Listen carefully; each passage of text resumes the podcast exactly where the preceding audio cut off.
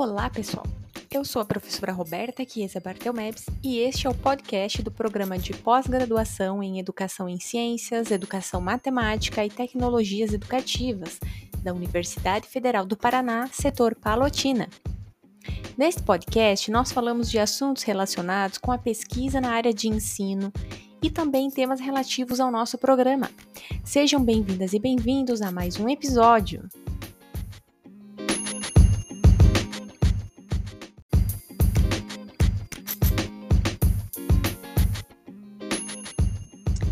Olá, sou a Valéria Gislotti Ared, professora da Universidade Federal do Paraná e credenciada no PPG Essente.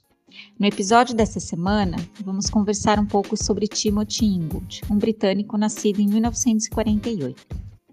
Tim Ingold é um dos autores mais proeminentes na atualidade. Antropólogo e filho de um micólogo que influenciou muito de seus escritos, Ingold é atualmente professor na Universidade de Aberdeen, na Escócia. Mas por que ele é tão famoso? Ingold vem propondo a dissolução de dicotomias como não, humano, não humano, natureza e cultura, corpo e mente, e dá primazia ao movimento, dizendo que tudo tem potencial de gerar vida, já que todas as coisas, humanas e não humanas, estão em um sempre devir. Autor de livros famosos como The Perception of Environment, publicado no ano de 2000, e Being Alive, publicado em 2011, Ingold certamente vem revolucionando não só o campo da antropologia, mas também da educação e da educação ambiental.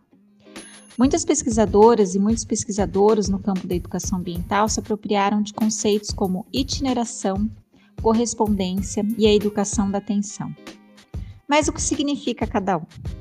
Bom, Ingold prefere o termo itineração ao invés de conexão, para o autor, itineração remete a seguir, responder aos movimentos do outro, ao invés de simplesmente reproduzir. Ao seguir, ou responder, ou corresponder aos movimentos do outro, improvisamos, criamos. É uma cópia criativa. Disso, tiramos outros dois conceitos. Aprender tem muito mais relação com corresponder à multissensorialidade do mundo, do mundo mais que humano do que um processo mental de reprodução ou transmissão de conhecimento. Logo, a educação da atenção é uma sintonia fina do sistema perceptivo que vai se atentando para os movimentos do mundo, em um processo de itineração e correspondência.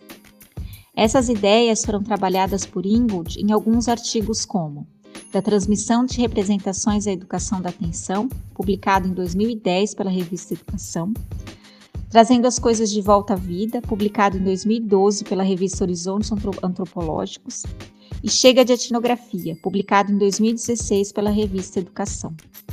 Livros recentes como Anthropology and as Education, publicado em 2017, e Correspondências, publicado em 2020, desenvolvem melhor as propostas de, propostas de input. Nossos estudantes do PPG Sente, vinculado ao GPAX, Grupo de Pesquisa em Educação Ambiental e Cultura da Sustentabilidade, irão contar um pouquinho como trabalham isso nas suas pesquisas.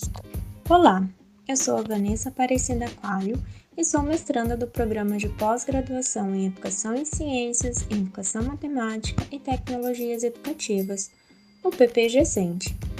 A linha de pesquisa a qual pertenço é de Educação em Ciências, e em conjunto com o meu orientador, o professor Tiago Venturi, e a minha co-orientadora, a professora Valéria Red, estamos buscando articular educação em saúde e educação ambiental na perspectiva de educação da atenção do Tim Ingold, como a professora Valéria abordou agora há pouco, proporcionando atencionalidades, pensamentos críticos e reflexivos, além de contribuir para futuras discussões. Mas como? Por se tratar de uma pesquisa com pouquíssimos trabalhos publicados, o primeiro passo é realizar uma intensa pesquisa bibliográfica e, a partir de nossas percepções, propor na teoria os aspectos integrados de ambos os campos de pesquisa. Já conseguimos realizar algumas possíveis integrações, visto que tanto a educação em saúde quanto a educação ambiental possuem vertentes de pesquisa que buscam superar uma visão hegemônica, dicotômica e tradicional, mas trabalhar com percepções pedagógicas, holísticas e humanísticas. Pensando nisso, pesquisas vêm apontando a relação entre bem-estar em situações de integração com a natureza. Conceitos como a sacralização da natureza, a busca do self como espiritualidade perpassam essa visão holística desses dois campos. A educação da atenção é potente para compreender nosso corpo imerso nessas multissensorialidades. A partir disso, iremos realizar entrevistas com professores da educação básica para compreender suas percepções a respeito dessa integração. Agora, passo a palavra para o meu colega Rafael, que vai falar um pouquinho da sua pesquisa. Olá, meu nome é Rafael Margata Luiz e faço parte do programa de pós-graduação em Educação em Ciências, Educação Matemática e Tecnologias Educativas. Durante minha pesquisa de mestrado, busco, em conjunto com a professora Valéria, analisar a ambientalização curricular nos cursos de licenciatura presentes na UFPR Setor Palotina. Mas o que é ambientalização curricular? Alguns autores definem a ambientalização curricular como um processo de inovação que realiza mudanças para além de um currículo, através de intervenções que visam integrar temas socioambientais aos conteúdos e práticas vivenciadas nos níveis de ensino, pesquisa, extensão e gestão no ensino superior. A ambientalização curricular é a consolidação de ações pedagógicas, tanto teóricas como práticas, que inserem a dimensão socioambiental nas instituições, como também o comprometimento e a mudança de atitudes, além da ressignificação de valores por parte dos indivíduos que compõem toda a comunidade universitária. E de que forma buscamos isso? O primeiro passo é uma profunda revisão de literatura sobre a ambientalização curricular. Essa revisão de literatura embasará uma análise documental dos projetos pedagógicos de cada curso, abrangendo os objetivos do curso e os planos de ensino. E depois buscaremos, através da observação participante, compreender o que os professores dessa disciplina têm a nos contar sobre suas concepções de educação ambiental. Mas qual será nosso diferencial? Bom, apoiados no referencial de Ingold, buscaremos encontrar nos PPCs questões atencionais para com o ambiente, além de buscar na observação participante situações que caracterizem nas respostas de educação da atenção processos de itineração e correspondência à multissensorialidade do mundo humano e mais que humano. Bom, pessoal, esse é um pouquinho de um dos nossos referenciais teóricos metodológicos do grupo. Caso queiram saber mais, deem uma olhadinha no nosso site www.ea.fpr.br. Até mais!